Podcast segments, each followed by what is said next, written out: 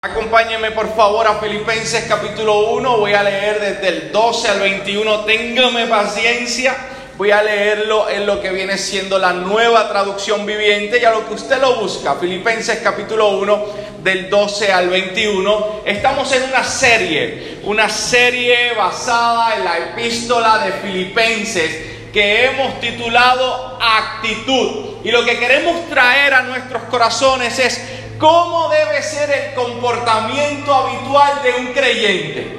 ¿Cómo debe ser el comportamiento habitual de un creyente? Hemos enfocado nuestras exposiciones en Pablo, ¿no? Pablo al escribir nos dice cuál es la actitud correcta, aunque también hemos tomado varias enseñanzas de la iglesia de los filipenses, ¿no? Así que dicho todo esto, voy a predicar hoy de la serie bajo el tema motivación. Ese es el tema del sermón de hoy, motivación. Así que acompáñeme a Filipenses capítulo 1, versículo 12 al 21. Dice la palabra del Señor. Además, mis amados hermanos, Quiero que sepan que todo lo que me ha sucedido en este lugar ha servido para difundir la buena noticia pues cada persona de aquí, incluida toda la guardia del palacio, sabe que estoy encadenado por causa de Cristo, dado que estoy preso. La mayoría de los creyentes de este lugar han aumentado su confianza y anuncian con valentía el mensaje de Dios sin temor. Es cierto que algunos predican acerca de Cristo por celos y rivalidad, pero otros lo hacen con intenciones puras. Estos últimos predican porque me aman, pues saben que fui designado para defender la buena noticia. Los otros no tienen intenciones puras cuando predican de Cristo. Lo hacen con ambición egoísta, no con sinceridad, sino con el propósito de que las cadenas me resulten más dolorosas.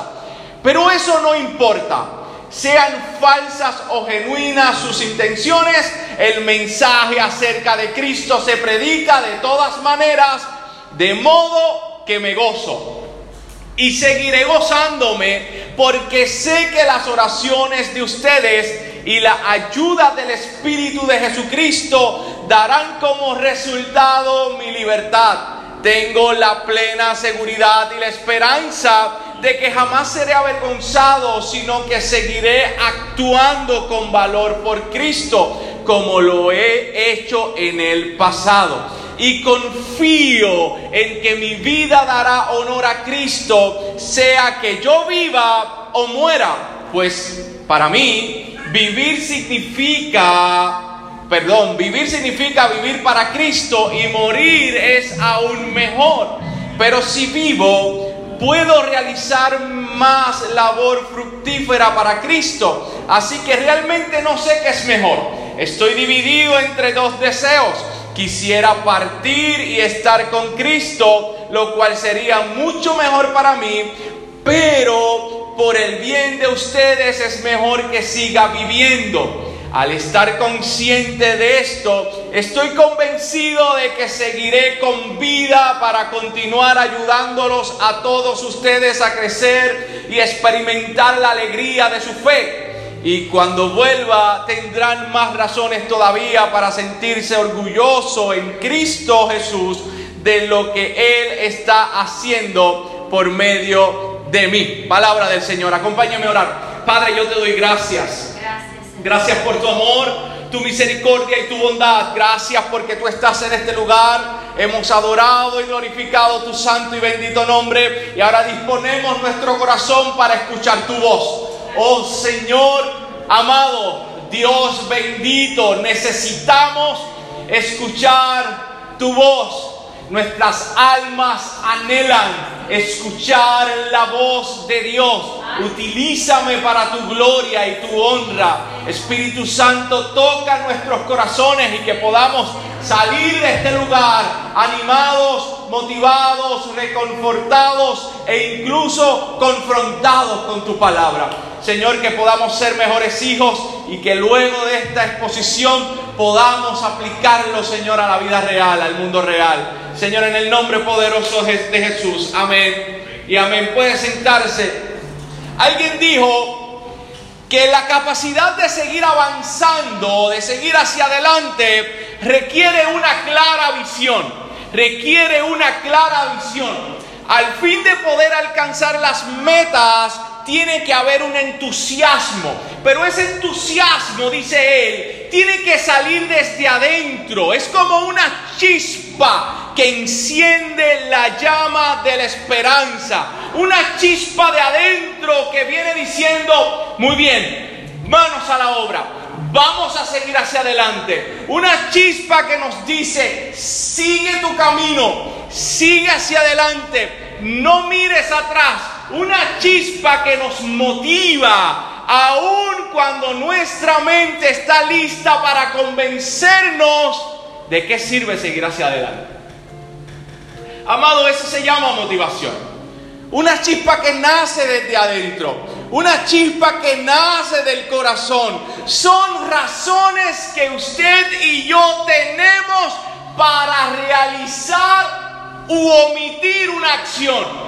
Eso es motivación. Y si hay alguien en las escrituras que, del cual podemos aprender cuál debe ser las verdaderas razones para tú y yo seguir hacia adelante, ese es nuestro amado apóstol Pablo. Pablo muestra en esta carta las razones que lo motivan a seguir hacia adelante. Pablo muestra en esta carta las razones de no desistir, de no mirar atrás y de proseguir hacia el frente. Y yo quiero que tú entiendas que ese Pablo al cual usted y yo estamos estudiando, yo quiero recordarles que él fue apedreado, golpeado, dado por muerto, encarcelado. Los griegos se burlaban de él en Atenas, fue náufrago, tenía un aguijón en su cuerpo. Era como si Pablo viviera debajo de una nube gris.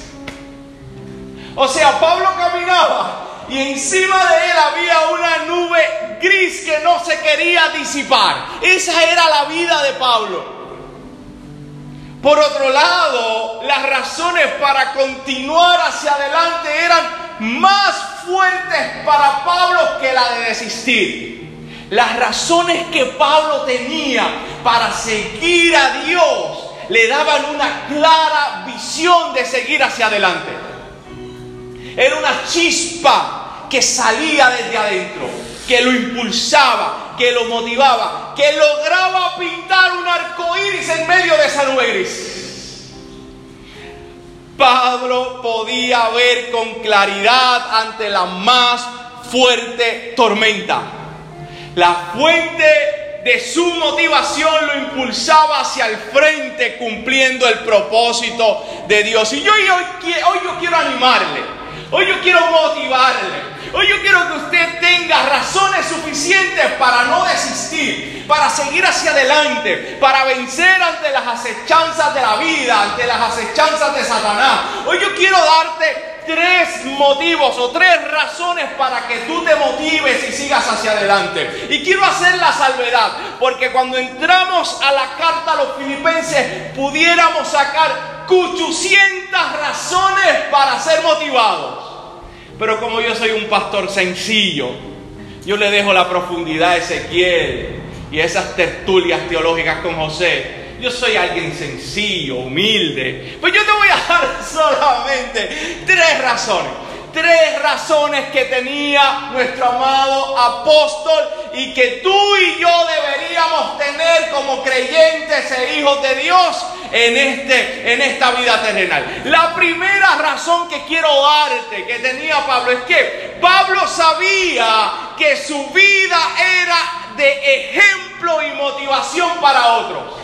Esa era una de las razones para que Pablo pudiera seguir. Pablo sabía que su vida era un ejemplo de motivación para otro. Versículo 14, él está diciendo que está encarcelado, está encarcelado a domicilio y vamos a ver que él dice que ese suceso que le ha pasado ha sido para el progreso del Evangelio para que el Evangelio se disipe, se, expandiera, debería decir, por todo lugar y que aún los, los guardias que eh, obviamente velaban porque este hombre se mantuviera en su casa a domicilio encarcelado, eh, eh, esta gente sabía la causa por la cual Pablo estaba preso. De hecho, él nos dice que la gente que escuchaba de Pablo encarcelado a causa de Cristo les inspiraba más confianza y predicaba las buenas nuevas de salvación.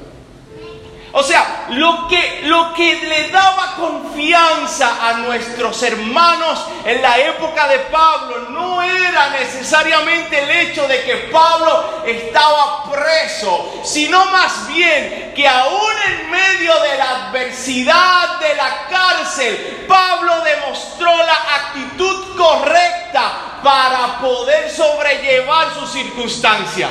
Y eso llenaba de confianza a los hermanos en Filipos, a los hermanos en Roma en todo caso que estaba allá. El verlo a él atravesar una circunstancia de manera correcta le daba confianza a otros. Pablo era un testimonio viviente de cómo debemos vivir para Dios en medio de las adversidades.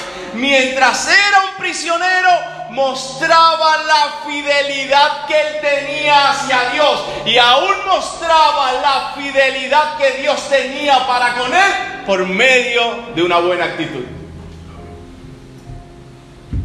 por medio de una buena actitud. Pablo sabía que era luz en medio de la terrible nube que le perseguía. Sabía que nosotros somos seres que podemos servir de ejemplos a otros.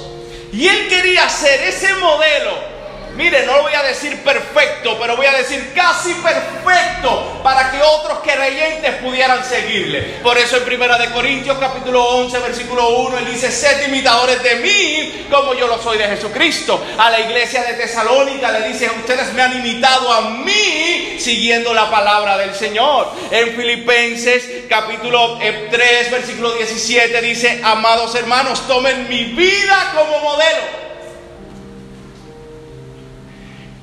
De alguna manera él sentía esa presión, esa responsabilidad de ser un buen creyente porque sabía que había gente que lo miraba.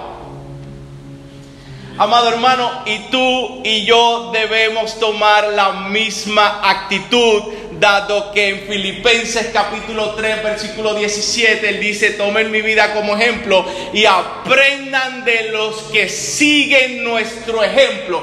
Y esos a los cuales él cataloga de los que siguen nuestro ejemplo, somos usted y yo. Tú y yo también tenemos la razón y la carga, la responsabilidad de vivir como debemos vivir para Dios, porque hay gente que nos está mirando y nosotros servimos de inspiración para aquellos que tienen las mismas luchas que usted y yo tenemos. Amado, y ni uno de los que está aquí se queda exento de lo que yo digo. Porque si usted es padre, usted es madre, ya usted tiene razón suficiente de vivir como Dios quiere que vivas, porque tienes unos hijos que te van a modelar. La crianza de los hijos es la responsabilidad más extraordinaria que Dios le puede dar a sus criaturas. Y aquellos que hemos conocido el Evangelio sabemos y entendemos que hay una manera correcta de criar a los hijos. Y que a través de un buen modelaje en medio de las circunstancias que pudiéramos estar atravesando, pudiéramos tocar el corazón de aquellos que sí son importantes para nosotros. Si usted tiene una relación de pareja y usted realmente tiene un matrimonio eh, bíblico, usted debe entender que como matrimonio bíblico habrán otros matrimonios que van a colocar buscando inspiración de la misma manera. Si usted lamentablemente ha pasado por una separación, déjame decirte que gente que ha pasado por las mismas circunstancias mirarán tu testimonio para buscar motivación si es que tu separación te ha ayudado a acercarte más a Dios. Si eres una persona que ha regresado eh, nuevamente al Evangelio luego de haberte apartado. Otras personas de igual manera colocarán los ojos puestos en aquellos que vivieron una vida desordenada, pero en la gracia y la misericordia de Dios se pudieron acercar. Todos los que estamos en este lugar, aún los niños, los jóvenes, los adultos, somos luz en medio de unas tinieblas y somos esa luz que necesitan otros ver. Te digo más, no tan solo necesitan otros ver, sino más bien procurarán ver. Muchas personas atraviesan adversidades y buscan a alguien que les sirva de ejemplo. Y así como Pablo ha servido de ejemplo para cada uno de nosotros y su ejemplo ha trascendido a través de los tiempos. Quizás tú de una manera individual o micro servirás de luz a aquellos que te están observando.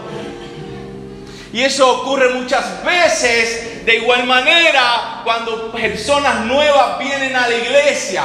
Ya de por sí al llegar nuevo mirarán que los que están aquí de antemano son los viejos. Y no saben quién realmente ha procurado vivir en el temor del Señor. Para ellos, todos los que estamos aquí vivimos bajo el temor y la madurez del Señor. Así que tú como creyente viejo, entre comillas, debes entender que tu responsabilidad tu carga. Una de las razones para motivarte a ser un mejor creyente es que te están observando. De que puedes seguir o puedes ser modelo para otros que quieren seguir a Cristo al igual que tú. Amado, que una de las razones que te motive a seguir hacia adelante sea el hecho de que sirves de ejemplo para aquellos que al igual que tú buscan agradar a Dios. Eso lo sabía Pablo de, de una manera provechosa.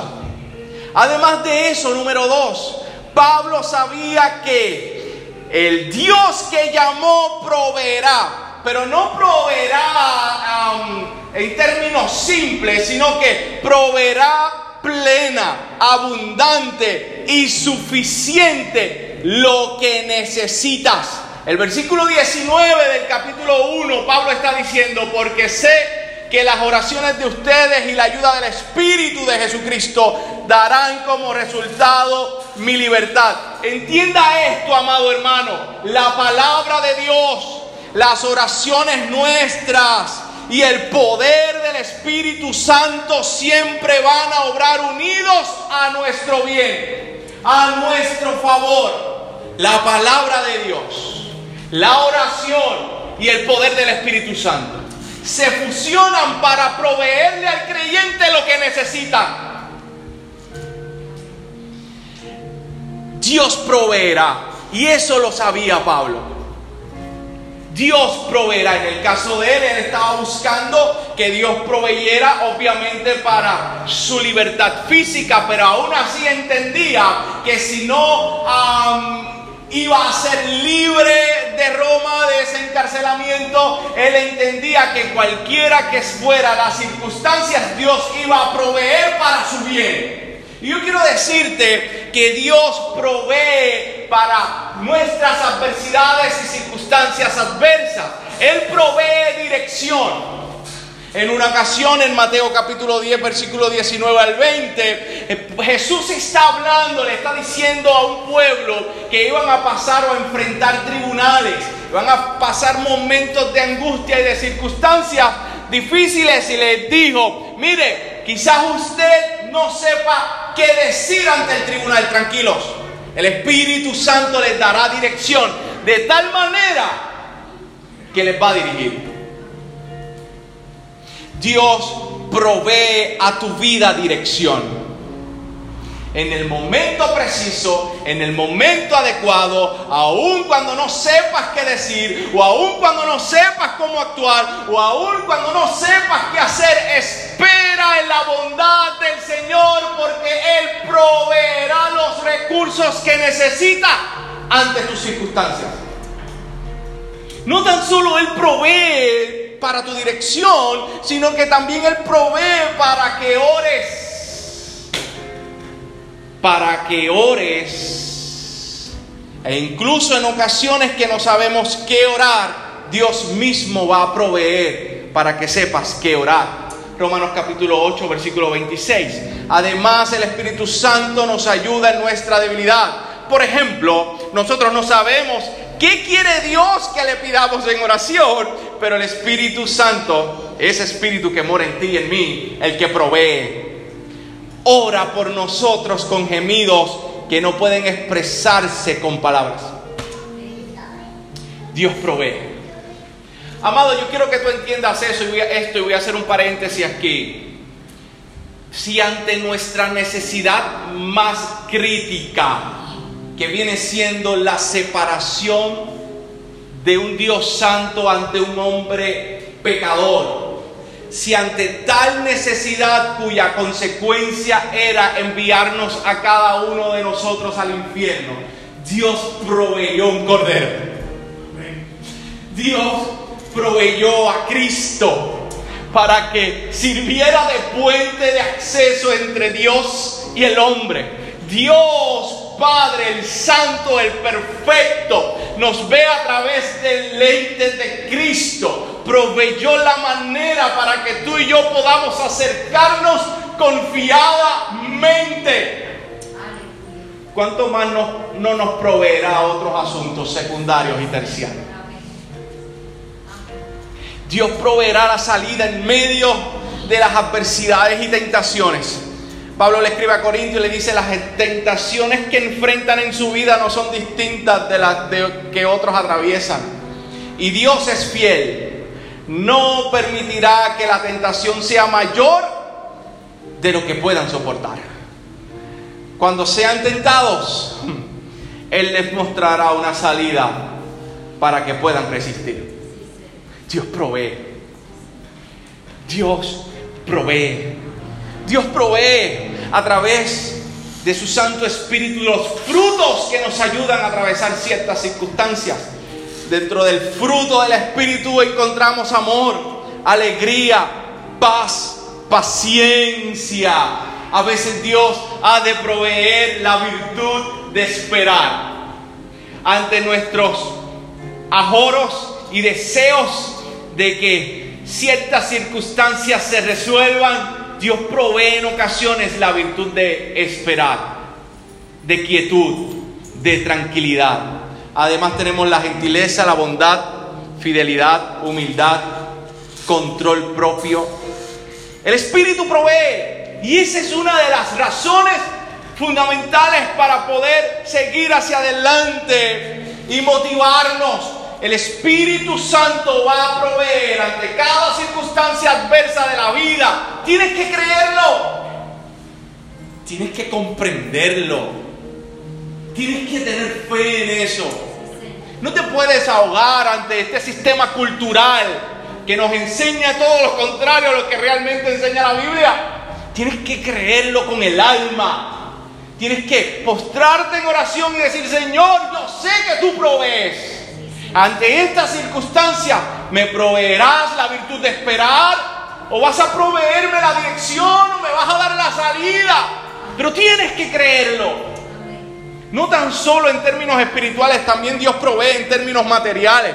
Filipenses capítulo 4, versículo 19, Pablo dice, y este mismo Dios, quien me cuida, suplirá todo lo que necesiten de las gloriosas riquezas que nos ha dado por medio de Cristo Jesús. Pablo le está hablando a una iglesia extremadamente pobre que le había dado una ofrenda bastante considerada a su ministerio y ante la situación de Pablo. Y le está diciendo, ante su situación económica, Dios va a proveer. Ojo, yo no soy un predicador de la prosperidad, pero Dios provee materialmente, Dios provee lo que necesitamos. Ojo, no te estoy diciendo lo que tú quieres, sino lo que necesitamos. Él va a proveer lo que necesitamos, lo que necesitamos en ese momento. Muchas veces nosotros vamos a creer que lo que necesitamos en ese momento es pegarnos en la loto. Eso es lo que yo creo que necesito, pero el Espíritu que escudriña aún hasta lo más profundo de Dios, conoce hasta los más profundos pensamientos de Dios, cuánto más no conocerá lo que realmente tú y yo necesitamos. Y muchas veces necesitamos tiempos de escasez para acercarnos a Dios. Pero eso es tema, historia de otra, de otra predicación.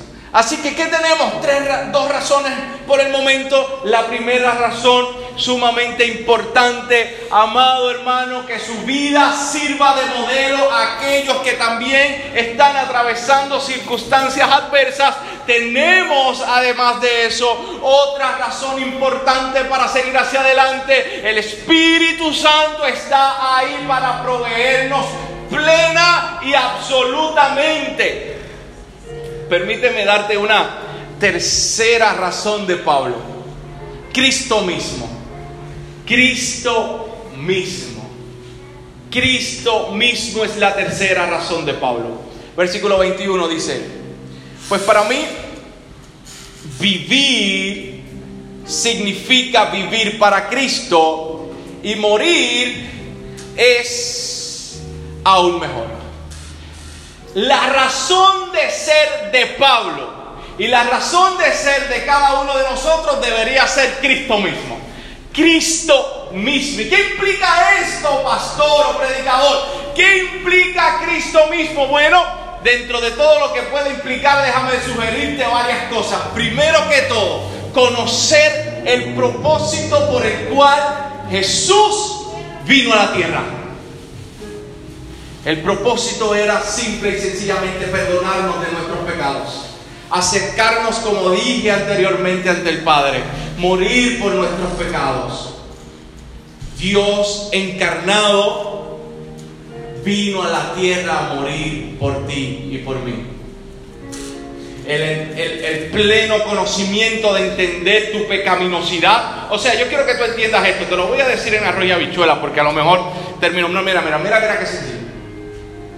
Si tú eres honesto, si tú eres honesto, si eres honesto, si no lo eres, arrepiéntete. Pero si eres honesto, imagínate esto.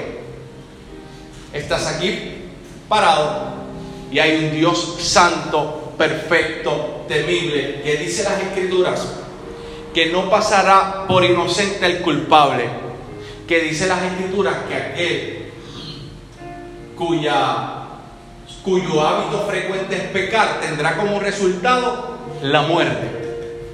Imagínate que estás ahí de frente. Oye, yo hoy que me levanté, mira, Laisa, me levanté de ganado. Como les dije al principio, con ganas de hacer cosas terrenales en vez de estar aquí. O sea, con ese, con ese ejemplo, con ese ejemplo nada más. Con ese ejemplo nada más. Yo me levanté hoy con ganas de hacer cosas terrenales en vez de estar aquí. Yo soy, tú sabes, José, que yo digo las cosas como son, yo aquí yo no soy más santo que nadie. Imagínate que en ese momento de mi deseo, Dios perfecto me mire. Así, sin filtro, sin filtro. De decirlo ya yo me siento avergonzado. Yo me siento avergonzado de haberme levantado con más ganas de hacer cosas terrenales que venir a la iglesia. Imagínate tú que murmuraste de tu hermano ayer. Imagínate tú que cometiste una mentira. O sea, imagínate estar delante de un Dios santo y perfecto en tu estado natural. O sea, si hay alguien que sabía cuán pecador era, era Pablo. Si hay alguien que sabe cuál pecador es usted, es usted. Sea, si usted es honesto, si usted no es honesto, usted va a buscar mil excusas para decir, no, yo mira, pero hay otros peores, pero hay otras que hacen otras cosas más malas. No, no, no, no, no, no. Esto no se trata de tú compararte con, con, los, con los del lado. Esto se trata de tú compararte con Dios. Ese es el estándar de Dios y tú no es más nadie. No es compararme con José, no porque José es así, porque José es así, yo soy no. No, no, no, no, no, amado hermano, esto no funciona así. Esto no funciona así, esto es entre tú y él. Y estás parado delante de él. Y yo recuerdo que quiero, que quería hacer mis cosas terrenales por encima de estar aquí y me avergüenzo. Y yo recuerdo mi mal humor de hace tres días pasado y me coloco delante de Dios y me avergüenzo. Y yo recuerdo mis, malos dichos y me avergüenzo. Y yo me recuerdo mis conversaciones y me avergüenzo. Pero Cristo se colocó entre yo y Dios Padre para decirle a Él, este manganzón que está predicando es imperfecto totalmente. Si yo no muero por Él y si Él no cree en mí, Él no puede cambiar. Va a cambiar. Va a cambiar porque lo que hemos comenzado en Él, lo que hemos comenzado en Él, lo terminaremos. Pero sigue siendo una persona de Dios. Yo creo que ese es el motivo de ser de Pablo. Saber y reconocer que aún en medio de su religiosidad era un pecador extraordinario y que Cristo mismo se paró enfrente de Él y de Dios para declararlo justo. Para mí es motivo para seguir a Dios. Motivo para seguir a Dios es saber que todos mis pecados pasados, presentes y futuros fueron clavados en esta cruz.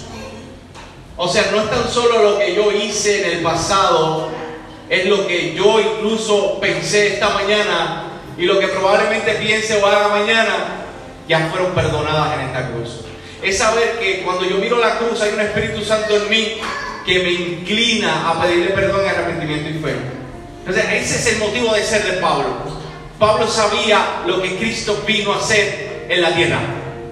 Y no tan solo eso, Pablo sabía el motivo de Jesús luego de su resurrección. En Filipenses capítulo 3, versículo 12 dice, no es que yo ya lo haya alcanzado o que ya haya llegado a ser perfecto, sino que sigo adelante a fin de poder alcanzar aquello para lo cual también fui alcanzado por Cristo Jesús. Hermanos, yo mismo no considero haberlo ya alcanzado todo. En otras palabras, todavía yo siendo, sigo siendo un ser imperfecto en rehabilitación, un pecador en rehabilitación, que procura agradar a Dios que procura que hoy caí, hoy pensé lo que pensé esta mañana, ya el domingo que viene yo voy a procurar tener pensamientos que agraden a Dios antes de llegar a la iglesia. Eh, murmuré de mi hermano esta mañana, eh, hice esto, regañé, maldiscipliné a mis hijos. Ah, tranquilo, nuevas son sus misericordias cada mañana. Arrepiéntete y apártate del pecado, dice las escrituras. Ahora bien, sigo siendo débil, dice Pablo, pero mira, una cosa yo hago, olvido lo que queda atrás y me extiendo a lo que está delante, prosigo hacia la meta. ¿Cuál es la meta de Pablo? Hay algunos que piensan que la meta de Pablo en ese texto es el cielo y la meta de Pablo en ese texto no es el cielo. El cielo es un bono. Lo que quiere Pablo ahí es parecerse más a Cristo. El motivo de ser la razón de ser de Pablo era parecerse más a Cristo. O sea, no tan solo tú tienes el motivo, la fuente de motivación en el hecho de que hay personas que te están mirando Y no tan solo en el hecho de que hay un Espíritu Santo que está contigo para proveerte, sino también en el hecho de que tu razón de ser es Cristo y equivale al hecho de que Él perdonó tus pecados, al hecho de que Él se interpuso entre Dios Padre y tú, y al hecho de que de ahora en adelante tu corazón va a inclinarse más a parecerse más a Dios. ¿Quieres parecerte más a Jesús? Eso debe ser fuente de motivación para aquellos que nos acercamos a Cristo, para aquellos que nos acercamos a Salvador. Amado hermano, hay personas en esta tierra que se motivan con fuentes distintas. Hay personas que creen que el Dios es un Dios de prosperidad y de abundancia, de una aquí y ahora. Hay gente que piensa que el Dios de la Biblia es un Dios de popularidad, de fama, de dinero en abundancia y se olvidan al verdadero Dios que está en la Biblia. Sus razones de motivación son razones erróneas, falsas y son ilusiones que desaparecerán. Mas tú y yo tenemos tres razones bíblicas importantes para ser motivados. Número uno, no te olvides que hay un José mirando a Jonathan que va a atravesar probablemente las mismas adversidades de Jonathan, por el mismo camino de Jonathan, todos pasamos por el peregrinal del cristiano. Y que Jonathan tiene la carga de ejemplificar a Cristo en medio de las circunstancias. Que eso te sirva de motivación. Que alguien mirará a Soriel y observará su conducta y alguien mirará y observará y dirá, ah, ahí hay una sierva del Señor, yo quiero ser como ella. Que en medio de la crisis emocional, espiritual, financiera, hay un Dios que provee. Que tan solo tienes que esperar. Que tan solo tienes que confiar en Él. Dios proveerá y que la razón de ser de todo creyente es parecernos más a Jesús. Y el estándar es alto, es elevado, y a veces cuando nos escudriñamos a estas alturas nos avergonzamos porque muchos de nosotros que llevamos tiempo extenso en el caminar, hoy día pudiéramos decir yo quizás pude haber llegado más lejos de donde realmente estoy. Pero aún así la gracia y la misericordia de Dios nos inclina al deseo de parecernos más a Jesús, parecernos más a Él. Que nuestras razones sean las verdaderas, que nuestra motivación sea la verdadera y que sigamos hacia adelante siguiendo a aquel que nos llamó y nos tomó por soldado. Padre, yo te doy gracias por tu bondad, tu misericordia, Señor, gracias.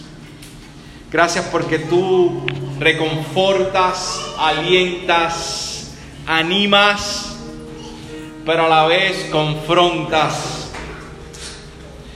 Señor, yo sé que muchos de nosotros tenemos que pedirte perdón y tenemos que llegar a ti en arrepentimiento y fe, porque perdemos las fuentes genuinas de motivación. Y para seguirte correctamente debemos entender estos tres puntos y otros más que nos puede sugerir Pablo. Ayúdanos, ayúdanos a ser mejores creyentes, ayúdanos a andar motivados, ayúdanos, Señor amado, a tener las razones suficientes para servirte y seguirte. Ayúdanos, Dios, que sea, Señor, mucho más que un sentimiento, que sean convicciones claras, Señor amado, porque en este camino arduo y difícil habrán nubes grises, Señor amado, pero con las razones, Señor, suficientes para seguirte y que nos motiven, Señor amado, tendremos la visión clara para seguir hacia adelante. En el nombre de Jesús, amén y amén.